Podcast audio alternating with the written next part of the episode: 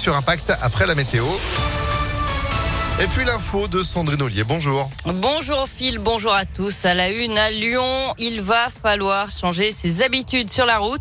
Puisque depuis ce matin, Lyon est passé à 30 km heure. 84% des rues sont concernées. Le 30 km heure devient donc la règle. Quelques axes restent quand même limités à 50 comme le tunnel de la Croix-Rousse, une partie des quais du Rhône et de la Saône, euh, l'avenue Berthelot ou encore le boulevard des Belges. Partout ailleurs, il va donc falloir lever le pied.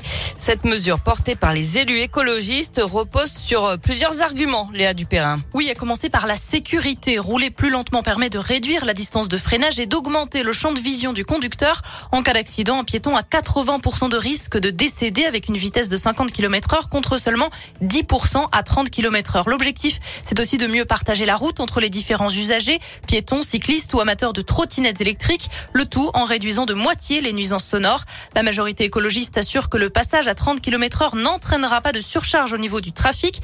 Déjà parce qu'en ville, on roule bien souvent à des vitesses assez faibles. Au final, cela ne fera perdre que deux minutes pour un trajet d'une demi-heure, trois minutes pour un trajet d'une heure, indiquent les élus. Quant aux effets positifs espérés sur la pollution de l'air, il faudra probablement attendre les premières évaluations qui seront réalisées dans le cadre d'un suivi régulier. Et pour ce qui est du contrôle de cette mesure, ce sera d'abord de la pédagogie et de l'information auprès des conducteurs.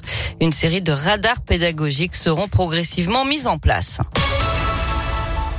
Dans l'actualité également, l'épidémie de Covid progresse toujours. Près de 217 500 nouveaux cas en 24 heures en France. Le nombre d'hospitalisations repart à la hausse. Je vous rappelle la fermeture ce soir à 18h du centre de vaccination de la Confluence et demain de celui de l'hôpital de la Croix-Rousse. Un homme recherché dans plusieurs pays européens, interpellé à Lyon. Un signalement avait été fait samedi à Saint-Genis-Laval.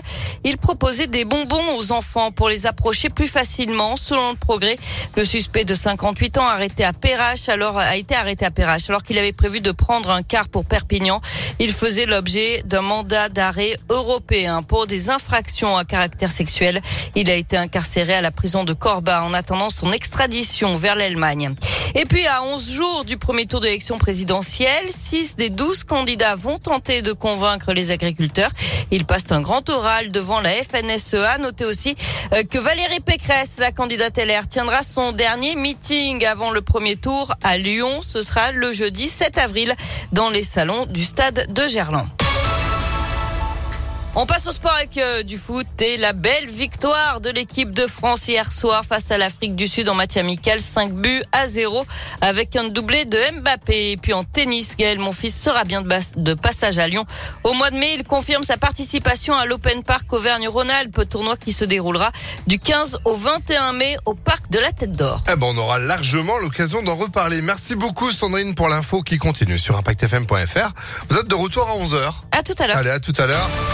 10h03.